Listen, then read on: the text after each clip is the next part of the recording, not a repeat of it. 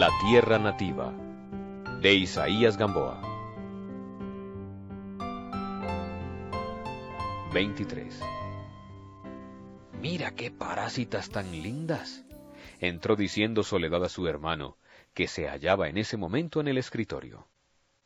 Aquella mañana había sentido él la necesidad de escribir, cosa que no hacía. ¿Desde cuándo? Tal vez desde su salida de Chile. De pronto se había acordado de este medio de eliminación mental y en el mismo escritorio en que había escrito los primeros versos de su adolescencia, se situó delante de un bloc de papel, con ánimo de llenarlo. ¿Qué iba a escribir? Ni él mismo lo sabía. ¿Acaso era algo acerca de las emociones que estaban desbordando en su pecho? O más seguramente el tema sería sobre una cosa, una sola, que hacía falta, que desde mucho tiempo hacía falta en su vida.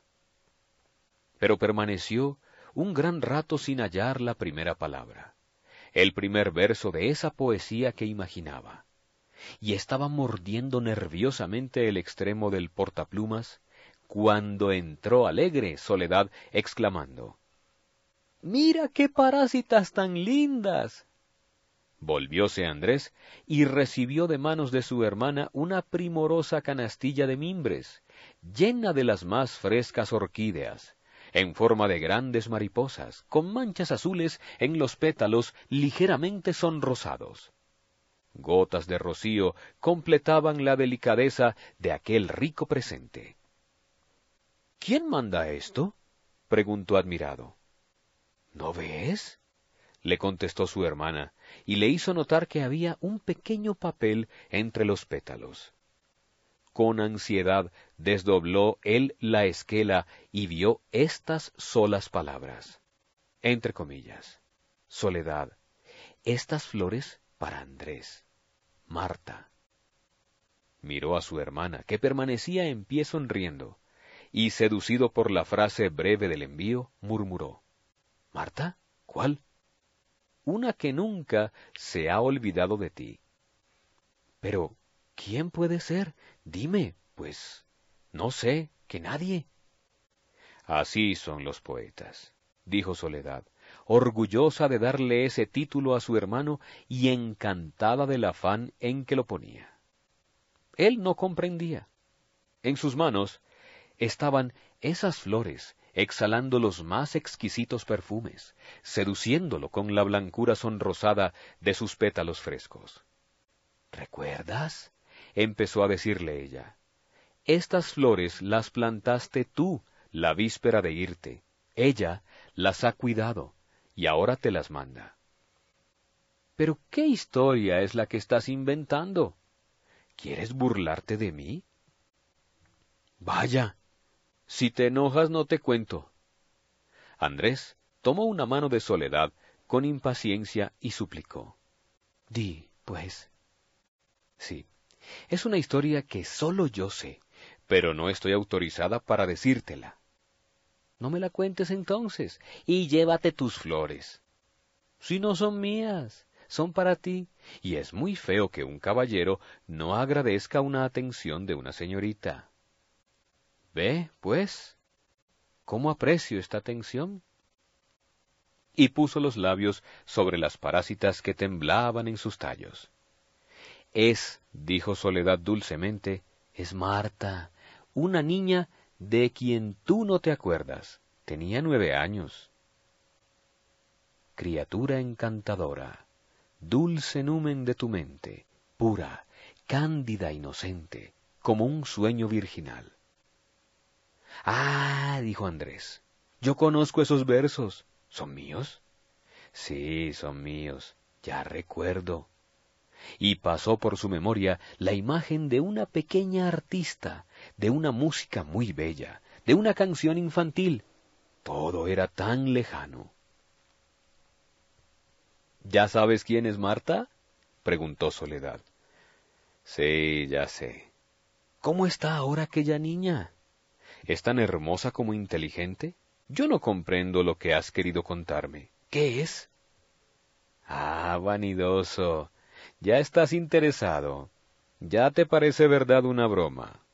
¿no es así?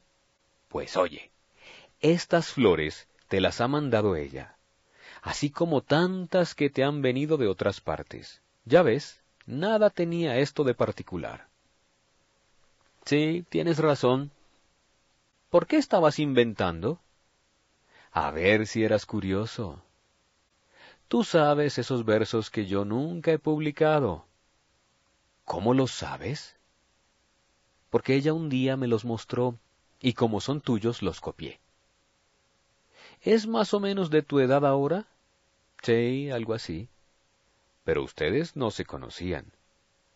Fuimos amigas en el colegio después de irte tú. ¿Y después?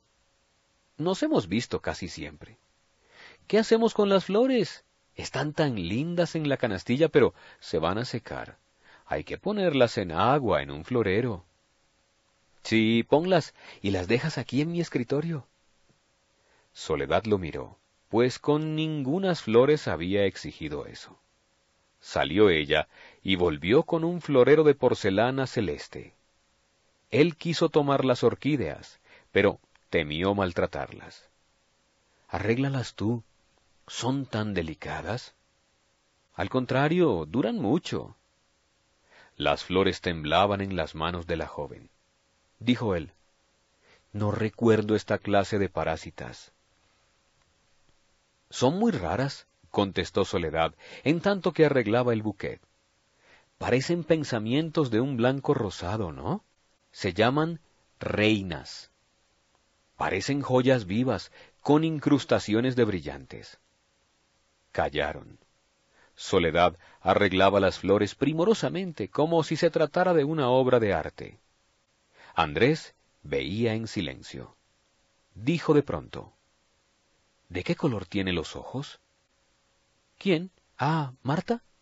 Estabas pensando en ella. Él se turbó. Tiene unos ojos negros que no se repiten, agregó la joven, atenta al efecto definitivo del ramillete. ¿Que no se repiten? Sí, es decir, que ningunos ojos son tan hermosos como esos, repuso Soledad mirando a su hermano. ¿Ningunos? ¿Ni los tuyos? Ojalá. Los de ella son más grandes y más negros. Andrés se quedó pensativo. ¿Sabes? Dijo enseguida. Mandémosle la canastita llena de flores de tu jardín. Bueno, vamos allá y juntos andaban después entre los ramajes, discutiendo qué flores mandarían.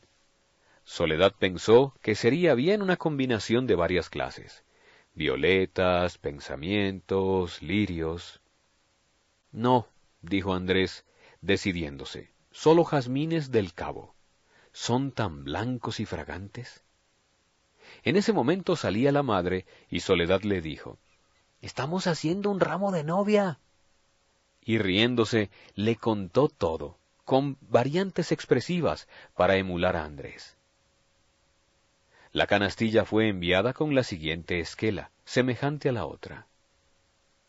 Entre comillas. Marta, estas flores de parte de Andrés, Soledad. En el almuerzo continuaron las bromas para él.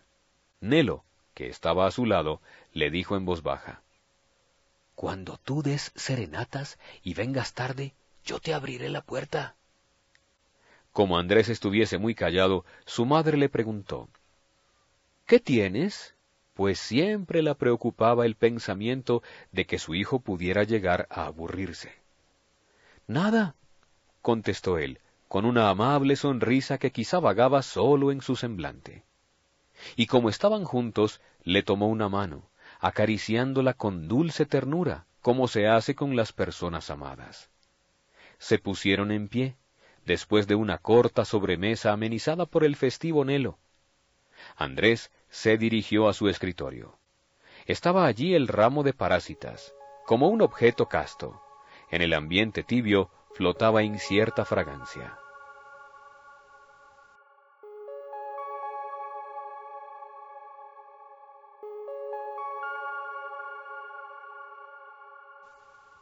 24.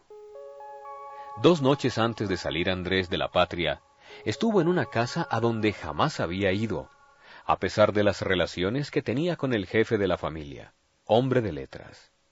Quizás éste, antes de que se marchara el joven, quiso demostrarle su cariñosa amistad de un modo especial, invitándolo aquella noche a un concierto íntimo en su casa, una de aquellas veladas artísticas que son tan comunes en los hogares colombianos. El objeto era oír la famosa estudiantina que acababa de llegar de Bogotá, la cual amenizó deliciosamente las horas. Pero la nota más admirable de ese concierto familiar fue producida por una persona de la casa, por la pequeña Marta, niña de nueve años, que tocando y cantando resultó una artista encantadora. Entusiasmado el maestro de la trupe musical, improvisó allí mismo un vals con el nombre de la inteligente criatura, y Andrés le dejó escrita una pequeña poesía adaptable a la música. Marchóse Andrés a los dos días y no volvió a acordarse de aquel incidente, sino cuando Soledad, a propósito de las parásitas, entre comillas, tan lindas, evocó la escena por medio de los primeros versos. Aquello hacía diez años. La infantil artista se habría transformado en mujer. Y cual un hada benéfica en uno de aquellos momentos en que el espíritu de Andrés flotaba entre ideas vagarosas, envió una canastilla de flores al poeta que tuvo para ella un canto. Eso era todo. Una cosa sencillísima. Soledad había exagerado al querer forjar una historia. Esa tarde, la última visita que hizo fue en casa de Teófilo Barreiro, quien le presentó a su joven esposa y a su primogénita dormida en una cuna. Estando allí Andrés, llegó Sicart, y los tres salieron al paseo vespertino. ¿A dónde iremos? preguntó Teófilo. A Río Nuevo, propuso Andrés. Recuerdo que era un paseo muy agradable. Siguieron por la calle del puente, y ya del otro lado encontráronse en aquel sitio tan grato y pintoresco, urbano y campestre, lleno de quintas, coronado de colinas, cruzado por dos ríos, entre los cuales se prolonga la ancha avenida de las Ceibas, que enlazan arriba sus ramajes formando un largo pabellón de sombra. Alegre gentío en las vegas, en los senderos, en las alturas, animaba aquel paraje delicioso. Era una tarde azul, a causa de la pura limpidez del cielo sin una nube. Frescas brisas llenaban de aromas el campo y de placer las almas. Los cantos de las aves eran música en los árboles. Los rumores de los torrentes fingían secretos y risas de ninfas. Ninfas eran las jóvenes caleñas, frescas y sonrosadas, de vivos labios y de negros ojos, con los cabellos sueltos o recogidos con cintas y flores, con sus vestidos claros, de sencilla elegancia, y aquel aire entre regocijado y tímido que a la vez combina en el semblante el pudor y la alegría.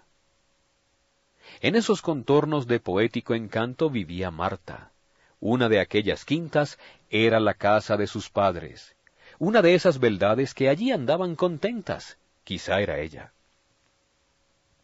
Andrés hubiera querido distinguirla, reconocerla por sí mismo, sin preguntarle a nadie, y que sus ojos se encontraran en una mirada infinita, y que al verse detuvieran ambos su marcha en lo súbito de la sorpresa.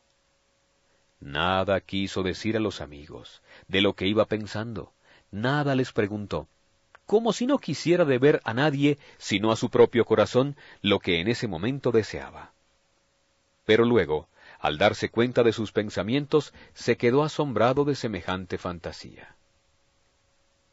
Conducido por sus ideas, había dirigido a sus compañeros hasta frente de la casa de Marta. En uno de los balcones, bajos hasta el suelo, habíase detenido un grupo de señoritas a conversar y reír desde afuera con las que estaban dentro. El alegre bullicio era tal como si acabaran de encontrarse, pues hablaban todas a la vez. Los jóvenes pasaron saludando, lo cual interrumpió un instante el gorjeo femenil. Andrés no pudo distinguir a las que estaban en el salón, ya ensombrecido por las ceibas, que interceptaban la luz desfalleciente del ocaso. Él llevaba en el ojal una de las flores de Marta. Ella estaba allí.